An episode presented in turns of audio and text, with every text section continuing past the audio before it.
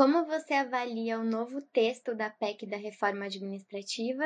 Quais são os pontos principais e o que você acha que ficou faltando? Olha, primeiro, o ponto positivo é que o governo, de fato, enviou uma reforma administrativa ao Congresso. E isso é importante, como eu digo, é colocar a bola em campo para começar o jogo.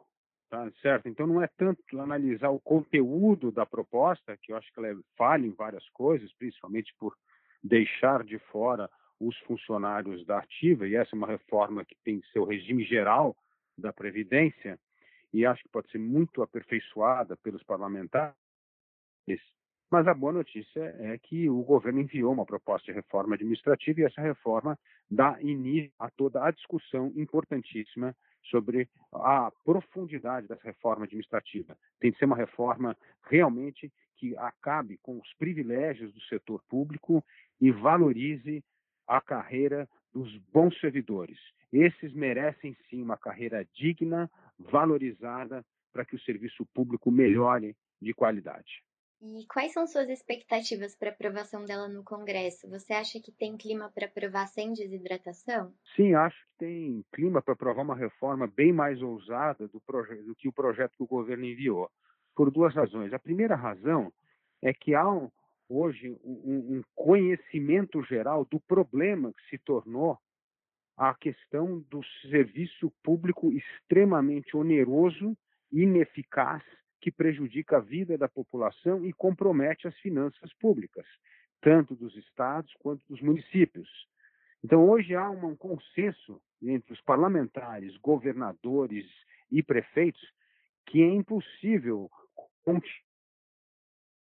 sustentando essa folha caríssima que presta mau serviço público no momento em que nós vivemos uma pandemia que a receita vem caindo dramaticamente.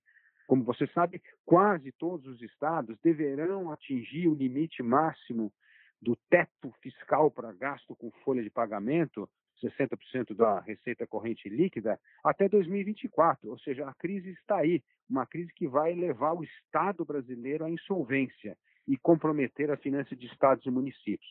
Portanto, criou-se um senso de urgência de que é fundamental fazer a reforma administrativa de maneira mais profunda, agora para que nós possamos salvar a administração pública da insolvência. Quais são os impactos que a reforma pode trazer para o serviço público?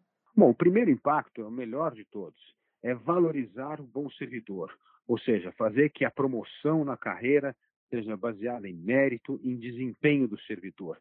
Isso permitirá que os servidores sejam reconhecidos pelo trabalho que fazem, eh, sejam melhores remunerados e isso é justo, é importante para que nós possamos ter cada vez mais gente boa no serviço público entregando serviço de qualidade para a população.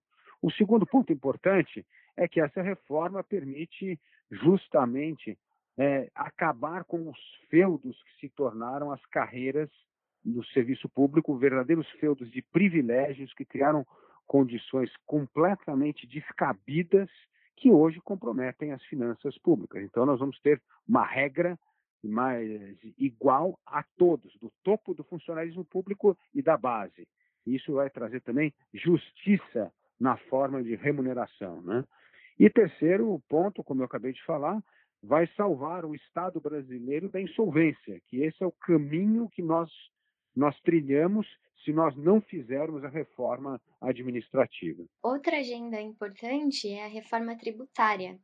Como você analisa o andamento do debate no Congresso? Qual a proposta mais adequada na sua visão? Olha, eu acho que hoje já existe uma, um entendimento no Congresso Nacional de que a PEC 45, que está na Câmara, e a PEC 110, que está no Senado, é, já chegaram a um meio termo ou seja, ao mínimo denominador comum, com muito pouca diferença entre uma proposta e outra. Esse é um bom sinal, esse é um sinal que demonstra maturidade política na discussão. Praticamente todas as arestas já foram resolvidas. Agora é uma questão de calibragem política para aprovar o texto final. Evidentemente, tem pressão de alguns setores do Brasil que acham que vão perder com essa nova reforma, né? e até pressão dos municípios porque é, desconfiam desses mecanismos de compensação de perda de receita e ganho de receita, porque no Brasil temos um péssimo histórico desses acordos não serem cumpridos. Portanto, essas suspeitas que existem hoje em, em torno da reforma tributária têm muito mais a ver com os mecanismos de compensação e ajuste do que com o teor da, da, da proposta, que é justamente a simplificação do sistema tributário.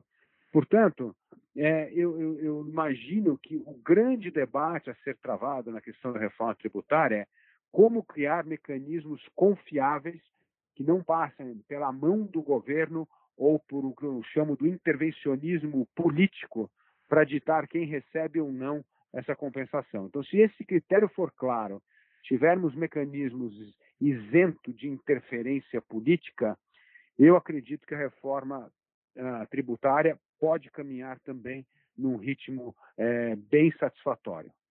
E você acha que essas reformas é, vão conseguir ser aprovadas antes de 2022?